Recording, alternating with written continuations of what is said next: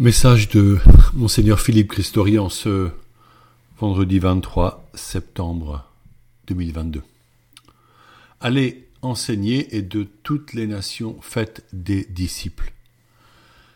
Chrétiens, nous le sommes devenus par notre baptême. Personne ne n'est chrétien et nous affirmons que l'on devient enfant de Dieu comme héritier du royaume par la grâce qui nous est faite lors du baptême. Certes, tout être humain est connu de Dieu dès sa conception in utero, et Dieu regarde ce petit être avec amour puisque Dieu est amour. C'est le baptême qui marque l'entrée dans la communauté des chrétiens que l'on nomme le peuple de Dieu et nous ouvre la porte vers l'éternité. Le baptême est important. C'est par le baptême, premier sacrement, que nous sommes appelés enfants de Dieu et que nous le sommes en vérité. Le baptême est déterminant pour la vie présente et, et surtout pour notre avenir.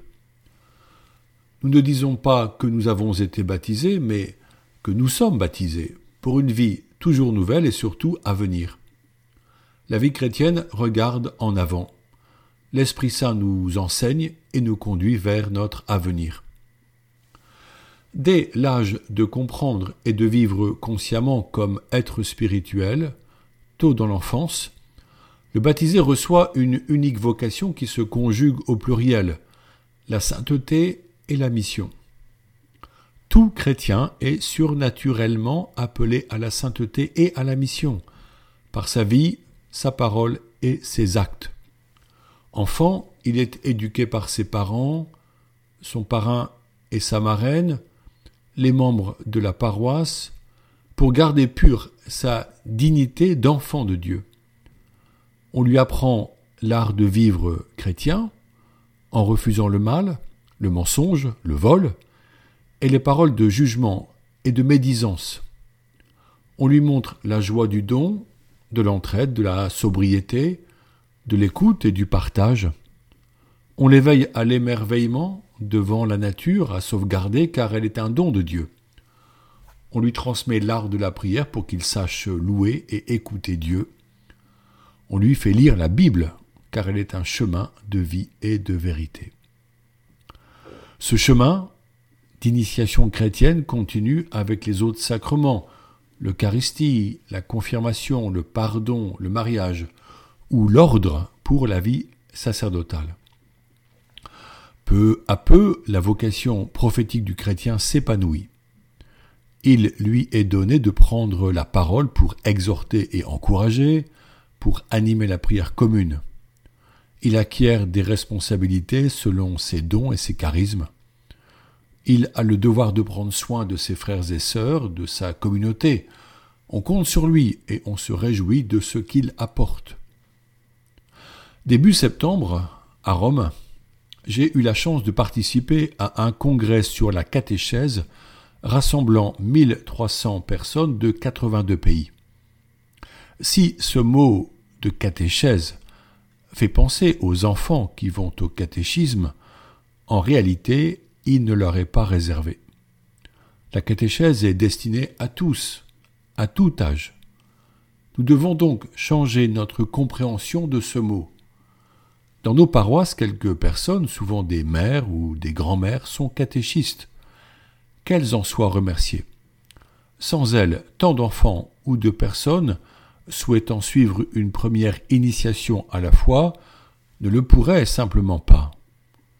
L'Église change notre vision sur les conséquences de notre baptême. La sainteté est une façon de vivre qui dit notre foi. Ainsi notre vie devient parole, lorsque nous agissons selon l'Évangile et non selon l'esprit du monde. La mission nous appelle à prendre notre part, sans rester en, retrait, car le message du salut a besoin de chaque voix. C'est ainsi que le baptisé, maintenant adulte dans la foi, ce qui peut advenir dès l'adolescence, se fait catéchiste ou encore catéchète, deux mots employés pour cette mission d'animateur au sein de sa communauté d'église. Cette personne homme ou femme, célibataire ou marié, ayant un travail dans la société, assume en même temps cette mission pour l'Église. Elle suppose la rencontre du Seigneur Jésus-Christ. Elle demande une vie spirituelle forte. Elle appelle un, un désir, que dis-je, une passion pour persévérer dans l'annonce de la bonne nouvelle. Aussi, nous affirmons que tout baptisé devient un témoin, un prophète, un catéchiste par sa parole et sa vie. Notre vie elle-même devient une catéchèse lorsque nous œuvrons en vérité pour que l'Évangile éclaire nos actions et nos pensées, lorsque nous vivons en conformité avec l'enseignement moral de l'Église. N'est-ce pas nouveau de prendre conscience de cette grande responsabilité? Être catéchiste ou catéchète auprès des personnes que nous rencontrons, de tous âges, en nous attachant toujours plus à Jésus-Christ, en profitant de toute occasion pour parler de lui, en priant avec ceux qui souffrent, en racontant quelques histoires de sa vie aux enfants comme aux adultes qui ne le connaissent pas encore. Ah, si nous pouvions chacun et chacune prendre au sérieux notre vocation prophétique et manifester au quotidien la joie que donne la foi, bien des personnes seraient interrogées sur la présence de Dieu et nous demanderaient éventuellement quelque aide pour aller à sa rencontre. Le Père Guy Gilbert écrit que notre vie doit inciter toute personne à nous demander de lui parler de Dieu. En cette rentrée pastorale, les paroisses se retrouvent. Les conseils se rassemblent, on réfléchit à des plans pastoraux, on monte des projets. Faisons attention au fait que ceux-ci, s'ils peuvent s'avérer utiles, ne seront féconds que parce que l'Esprit Saint les inspire et les conduit. Cela demande de notre part une prière renouvelée et nourrie par la méditation de l'Évangile. Rien ne se fera si l'amour des frères et du Seigneur ne nous embrase pas. Rien ne se fera si chacun ne prend au sérieux son appel à aimer, à servir et à être prophète. Beaucoup d'entre vous désirent une Église vivante au contact des réalités concrètes. Cela est important si nous apportons Jésus-Christ à ceux qui sont au seuil.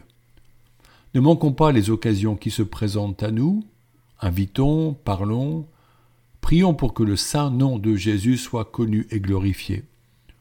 La mission dont nous sommes les acteurs commence par ces simples étapes.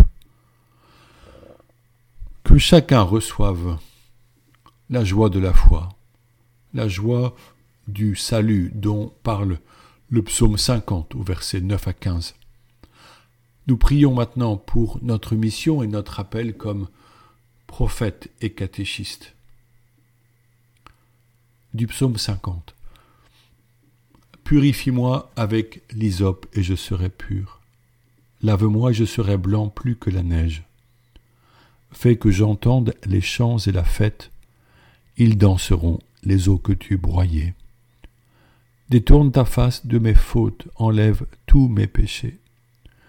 Crée en moi un cœur pur, ô mon Dieu, renouvelle et raffermis au fond de moi mon esprit. Ne me chasse pas loin de ta face, ne me reprends pas ton Esprit Saint. Rends-moi la joie d'être sauvé. Que l'Esprit généreux me soutienne. Aux pécheurs j'enseignerai tes chemins, vers toi reviendront les égarés. Ô Vierge Marie, prends soin des égarés, car ils sont tes enfants. Qu'ils rencontrent le visage de ton Fils bien-aimé, Jésus-Christ. Je vous salue Marie, pleine de grâce.